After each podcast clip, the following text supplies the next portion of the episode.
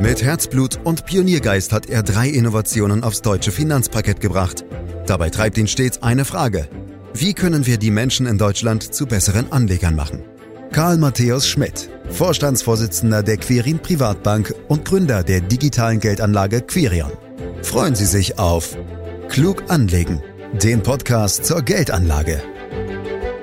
Investieren in Megatrends, das ist zu einem eigenen Trend an den Kapitalmärkten herangewachsen. Themen wie Urbanisierung, Nachhaltigkeit oder auch demografischer Wandel sind so beliebt geworden, dass es mittlerweile passgenaue Fonds und ETFs zu diesen Entwicklungen gibt.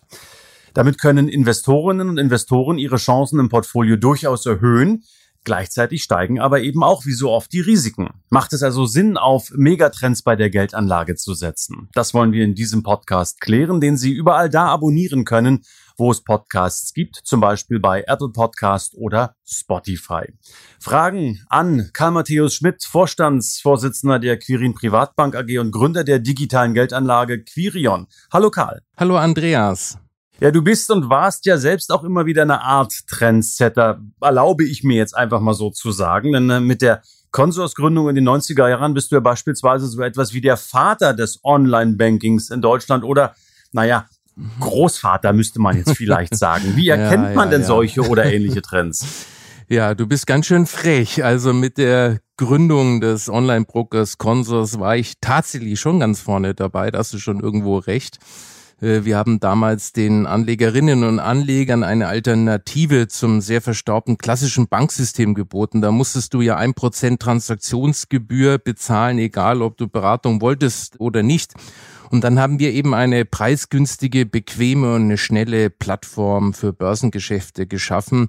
Und da hatte ich dann tatsächlich schon den richtigen Riecher.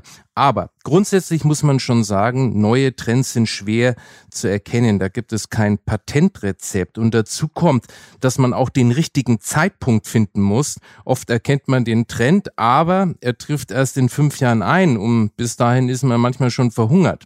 Also, Längst sind nicht alle Innovationen vom Erfolg gekrönt. Was man aber sagen kann, Andreas, ist, dass echte Trends in der Regel immer mit echten Disruptionen verbunden sind und den Alltag der Menschen tiefgreifend verändern und in der Regel auch zu erheblichen Wohlstandszuwächsen führen. Markante Beispiele sind aus meiner Sicht die Erfindungen wie die Dampfmaschine, Elektrizität oder Verbrennungsmotoren. Aktuell befinden wir uns in der sogenannten vierten industriellen Revolution, gekennzeichnet durch eine zunehmende Digitalisierung und Vernetzung von Produkten, Wertschöpfungsketten und Geschäftsmodellen. Ja, und wir reden ja in der Tat immer wieder über Megatrends, aber Karl, wann wird denn aus einem normalen Trend ein Megatrend? Und ja, welche Megatrends habt ihr für euch identifiziert? Mittlerweile gibt es viele Institutionen und Forscher, die versuchen, Megatrends zu identifizieren. Da gibt es natürlich auch große Unterschiede bei den Definitionen. Das 1998 gegründete Zukunftsinstitut hat hier, wie ich finde, eine sehr überzeugende und schlüssige Herangehensweise. Demzufolge haben Megatrends vier zentrale Merkmale. Die Dauer, also eine Halbwertszeit von mindestens 50 Jahren, die Ubiquität, also Allgegenwärtigkeit, ein Megatrend betrifft also alle Lebensbereiche, Globalität, also wir haben es immer mit einem weltweiten Phänomen zu tun und schließlich Komplexität. Es sind also mehrschichtige und mehrdimensionale Trends. Also ich lerne immer wieder was dazu. Ubiquität, also sowas habe ich noch nie gehört, aber hier in diesem Podcast sehr gut. Du auch, auch nicht. nicht. Na gut, dann sind wir schon zwei. Dann freue ich mich, dass du so ehrlich bist, lieber Karl. Aber äh, du weißt, weil ich es gerade eben schlecht verstehe mitunter oder auch Worte noch nie gehört habe, brauche ich Beispiele. Hast du welche dafür? Ja, gute Beispiele hattest du ja schon genannt. Urbanisierung, demografischer Wandel und Nachhaltigkeit. Bei denen treffen all diese vier Merkmale zu. Und lass mich mal kurz darauf eingehen. Urbanisierung, also der weltweite Trend zum städtischen Wohnen, ist von der Wissenschaft als nachhaltig angestrebtes Lebensziel der meisten Menschen identifiziert worden. Und das ist ja genau das, was sich bereits seit Jahrzehnten abzeichnet. Mittlerweile wohnen drei Viertel aller Menschen in Städten, rund 13 Prozent sogar in Megacities. Das heißt, das Aussehen der Erde wird immer mehr von Städten und ihren Infrastrukturen geprägt. Die wahrscheinlich wichtigste Konsequenz dieser Entwicklung, die Geburtenrate in den Städten, vor allem in den Entwicklungsländern, ist im Vergleich zu der auf dem Land sehr niedrig. Damit mildert der Urbanisierungstrend die unerwünschten Nebenwirkungen der Bevölkerungsexplosion wie Überlastung der weltweiten Ressourcen, Klimawandel und so weiter deutlich ab. Durch die Folgen der Urbanisierung könnten allerdings die Menschen zu kurz kommen, die sich das Leben in einer Stadt nicht leisten können. Zweifelsohne also ein Megatrend mit ganz vielschichtigen Herausforderungen, aber auch Chancen. Ja, dann sind wir beide doch schon mal fein raus, denn wir gehen einen anderen Trend mit dem Landleben. ja, das ne? stimmt. Ähm, muss man sagen. Demografischer Wandel ist noch ein großes äh, Thema gewesen, äh, Karl. Ähm, nicht nur in den vergangenen Jahren, sondern ich glaube, das wird uns noch ereilen. Äh, wie bewertest du diesen Trend? Der demografische Wandel hin zu einem stetig steigenden Durchschnittsalter der Bevölkerung ist vor allem in den Industrieländern, aber auch in China ein Megatrend. In den Industrieländern wurde er durch die Erfindung der Pille ausgelöst, in China durch die Ein-Kind-Politik. Durch die stetig höhere Lebenserwartung wurde er entsprechend verstärkt. Dieser Wandel springt zunehmend auch auf die Entwicklungsländer über. Auch hier merkt man schnell, die genannten Megatrendkriterien sind wieder erfüllt. Und dann hätten wir noch Nachhaltigkeit, Karl. Genau, die Nachhaltigkeit. Denn Nachhaltigkeit ist der mittlerweile wohl wichtigste Megatrend, denn ohne einen nachhaltigen Wandel wird die Spezies Mensch auf lange Sicht nicht überleben können. Denn letztlich darf der Mensch dem Planeten nicht mehr Ressourcen entnehmen und ihn nicht mehr belasten, als diese reproduzieren oder sich regenerieren kann. Mhm. Und es wäre ja so schön einfach, wenn es nur drei gäbe. Ihr habt sogar noch drei weitere Megatrends äh, recherchiert. Welche sind das? Das ist einmal die Individualisierung, die beschreibt den Aufstieg des Ichs. In allen entwickelnden Wohlstandsgesellschaften setzt sich die Kultur der Wahl durch. Der Einzelne kann und muss immer mehr Lebensentscheidungen autonom treffen in Bezug auf Partnerschaft, Beruf, Bildung, Wohnort eigenständig handeln. Das hat auch Auswirkungen auf den Konsum und letztlich die Wirtschaft. Und dann gibt es den zweiten, das ist die Globalisierung. Ich glaube, das ist soweit klar. Das ist äh, das Zusammenwachsen der Weltbevölkerung und auch der Weltwirtschaft, also internationale Wirtschaftsbeziehungen unterliegen zwar schwankenden nationalen Interessenslagen, dennoch befinden sich Wissenschaft und Wirtschaft weltweit in zunehmend engeren freien Austausch der Ideen, Talente und Waren. Und das gilt auch für die Zivilgesellschaft insgesamt. Und der dritte ist die Konnektivität. Das ist das Prinzip der Vernetzung auf Basis digitaler Infrastrukturen. Also vernetzte Kommunikationstechnologien verändern eben unser Leben, Arbeiten und Wirtschaften grundlegend. Wie geht ihr denn jetzt bei eurer Auswahl vor? Also warum habt ihr euch jetzt gerade für diese sechs Trends entschieden? Ja, wir haben die Megatrend-Einstufungen verschiedener Institutionen analysiert. Da besteht übrigens eine ganz schöne Streuung der Megatrends, die gesehen werden.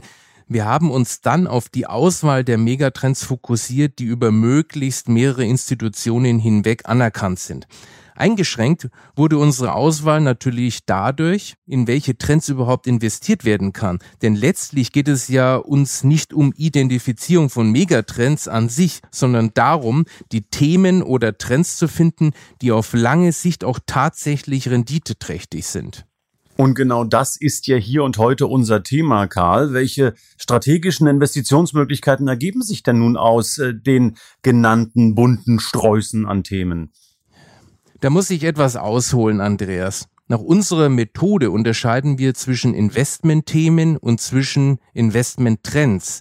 Trends oder auch meinetwegen Megatrends sind sozusagen die übergeordnete Kategorie. Investmentthemen wiederum leiten sich aus einem oder manchmal auch mehreren Trends ab. Konkret investieren wirst du dann aber in einzelne Themen und nicht in die Trends. Dazu sind die einfach zu allgemein. Konkret wählen wir die Investmentthemen aus, die eine starke Verbindung zu möglichst vielen Megatrends haben und zugleich aber auch eine große Bedeutung für möglichst viele andere Investmentthemen haben. Die steigert nämlich ihre Robustheit. Insgesamt soll uns diese Methode dabei helfen, die Themen zu selektieren, die voraussichtlich ein hohes Maß an Relevanz und Zukunftsträchtigkeit haben werden und dadurch auch gut laufen werden. Aktuell haben wir folgende Themen identifiziert. Einmal Clean Energy, Cyber Security, Infrastruktur, Machine Learning, also sprich künstliche Intelligenz und Smart Cities. Das sind ja dann gleich fünf Felder, die wir hier aus Zeitgründen sicherlich nicht alle beackern können und auch wollen, muss ich ehrlich sagen. Vielleicht schaffen wir es ja mal in anderen Podcasts, die einzeln zu betrachten. Aber hier und heute, Karl, vielleicht könntest du zumindest für einen dieser Sektoren das Wie und Warum genauer erläutern. Gerne, Andreas. Ich wähle hier mal Cyber Security, weil mit diesem Thema wahrscheinlich jeder von uns irgendwie was zu tun hat. Wir kennen das ja aus der Presse. Firmen, Parlamente, Ministerien, Infrastrukturobjekte, Kliniken. Sie alle waren bereits Ziel eines Angriffs auf ihre Daten und können es jederzeit wieder werden. Aber auch immer mehr Privatpersonen werden Opfer von Cyberattacken. Phishing lautet da das Stichwort. Derartige Angriffe sind die große Schwachstelle der voranschreitenden Digitalisierung. Denn wenn alles miteinander vernetzt ist, reicht schon eine kleine Störung eines einzelnen Programms, um beispielsweise ganze Lieferketten lahmzulegen. Hinzu kommt, Unternehmen lagern ihre IT heute mehrheitlich an spezielle Anbieter aus. Und wenn dann die Systeme solcher IT-Dienstleister gehackt werden, sind schnell Tausende von Unternehmen auf einmal betroffen. Es sind daher immer mehr die Firmen gefragt, die sich darauf spezialisiert haben, diese Sicherheitsprobleme zu lösen. Für Anlegerinnen und Anleger wäre es aber nun brandgefährlich, sich hier einzelne Aktiengesellschaften auszusuchen und darin zu investieren, denn die gesamte Branche befindet sich in einem extrem rasanten Wettbewerb und dabei ist die Gefahr groß, dass man dann in genau die Cyber-Security-Anbieter investiert, die in diesem Wettbewerb letztlich unterlegen sind. Dass sich das enorme Branchenwachstum aber unvermindert fortsetzt, macht die Investition in einem ganzen Strauß dieser Firmen über Themenfonds durchaus Sinn. Dann ist die Frage nach dem Wie, Karl. Wie setzt ihr das jetzt äh, in euren Portfolios um? Pauschal gibt es hierzu kein konkretes Rezept. Hierzu sind die Vorstellungen der Anlegerinnen und Anleger, was nun ein zukunftsträchtiges Thema ist und was nicht so unterschiedlich. Der eine hält ein bestimmtes Thema vielleicht für völlig überschätzt und aufgeblasen, für den anderen dagegen repräsentiert es die Zukunft schlechthin. Grundsätzlich gilt aber zu beachten, wählt man nur einzelne Themeninvestments aus, dann kann man einerseits weit überdurchschnittliche Wertzuwächse einfahren, wenn man richtig liegt, andererseits aber kann man dem Gesamtportfolio auch einen empfindlichen Schlag versetzen, wenn man falsch liegt. Wer also mit Hilfe spezieller Themen bewusste Schwerpunkte setzt, kauft sich einerseits höhere Renditechancen ein, andererseits aber auch höhere Verlustrisiken. Und das Ganze verstärkt sich noch, wenn gar in Einzelwerte investiert wird. Aber auch das mittlerweile sehr unübersichtliche Anlageuniversum im Fondsbereich kann dazu führen, dass sich Anlegerinnen und Anleger bei einer Themenzusammenstellung in Eigenregie verrennen.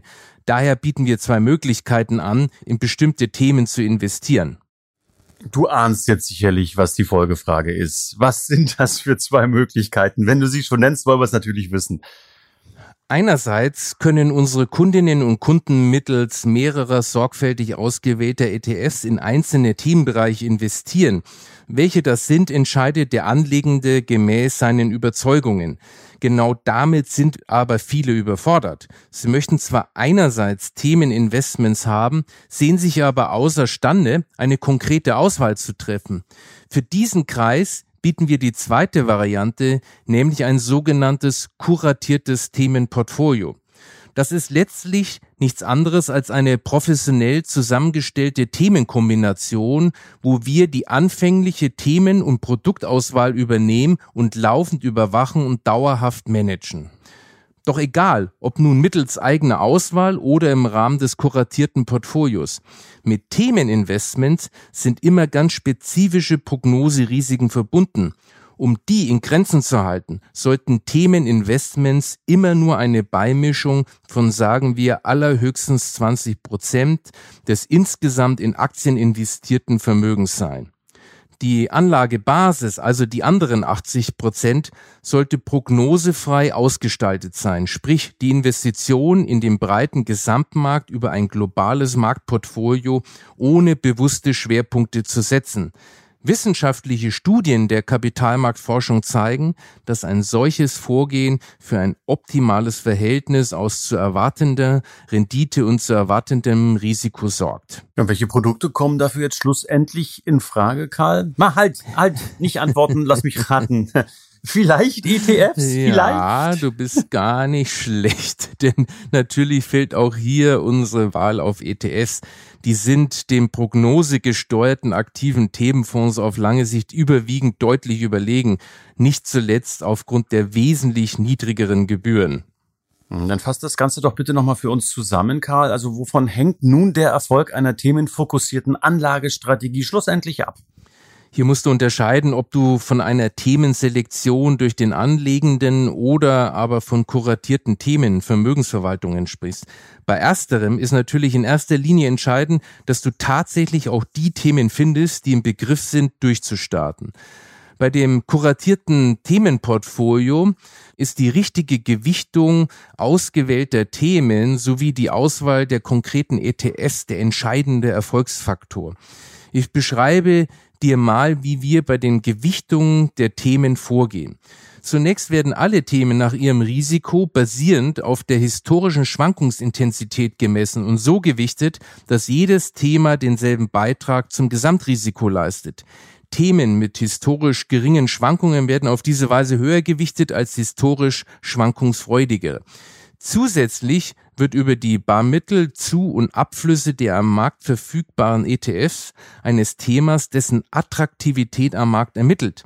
Attraktivere Themen werden stärker gewichtet und weniger attraktive Themen schwächer. Du siehst also, Andreas, wer Erfolg bei einer themenfokussierten Anlagestrategie haben will, muss sich schon irgendwo damit intensiv beschäftigen. Mhm. Karl, ich weiß, dass du den Blick in die Glaskugel überhaupt nicht magst, habe ich auch mehrfach erwähnt in diesen Podcasts, aber das gilt ja, hoffe ich mal, nur für die Börse und nicht für unser heutiges Thema. Äh, daher die Frage, welchen Supertrend wird es denn aus deiner Sicht unter all den genannten Megatrends in den kommenden 10 oder 20 Jahren immer noch geben?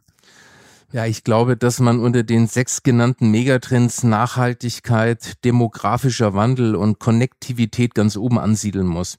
Bei den übrigen bin ich mir nicht ganz so sicher. Beispiel Urbanisierung.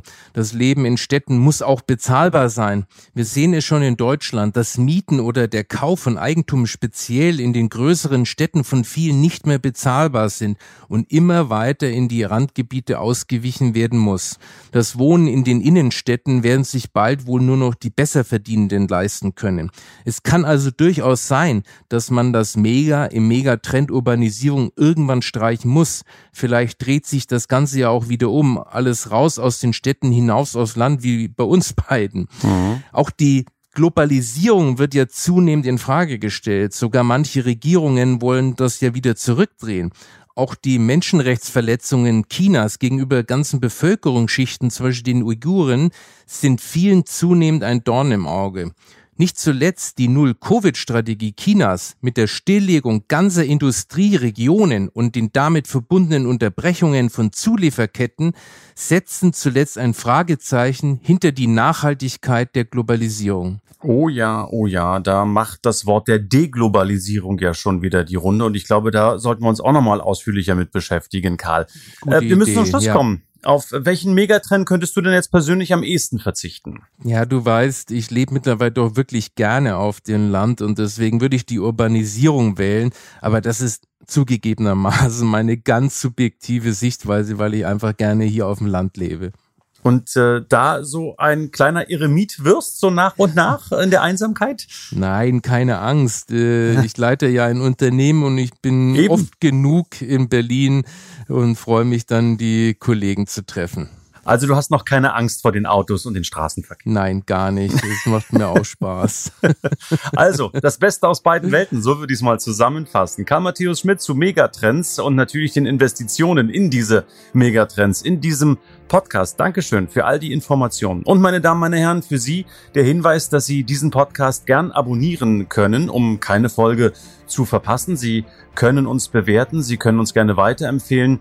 Mehr Infos finden Sie auf www.quirinprivatbank.de. Fragen können Sie stellen unter podcast.quirinprivatbank.de. Und für heute dann ganz herzlichen Dank fürs Lauschen. Das war Klug anlegen der Podcast zur Geldanlage der Quirin Privatbank mit dem Vorstandsvorsitzenden Karl Matthäus Schmidt. Wir freuen uns über Ihre Rückmeldungen und Themenwünsche, die Sie uns gerne an podcast.querinprivatbank.de senden können. Die Querin Privatbank steht für echte Unabhängigkeit, da sie auf Provisionen und hauseigene Produkte verzichtet. Das innovative Anlagekonzept Markt, Meinung, Wissen beruht auf bewährten Erkenntnissen der Finanzmarktforschung und investiert frei von Prognosen in den weltweiten Kapitalmarkt. Die Bank unterstützt interessierte Anleger bei der Altersvorsorge und dem langfristigen Vermögensaufbau. Mehr Informationen erhalten Sie unter querinprivatbank.de.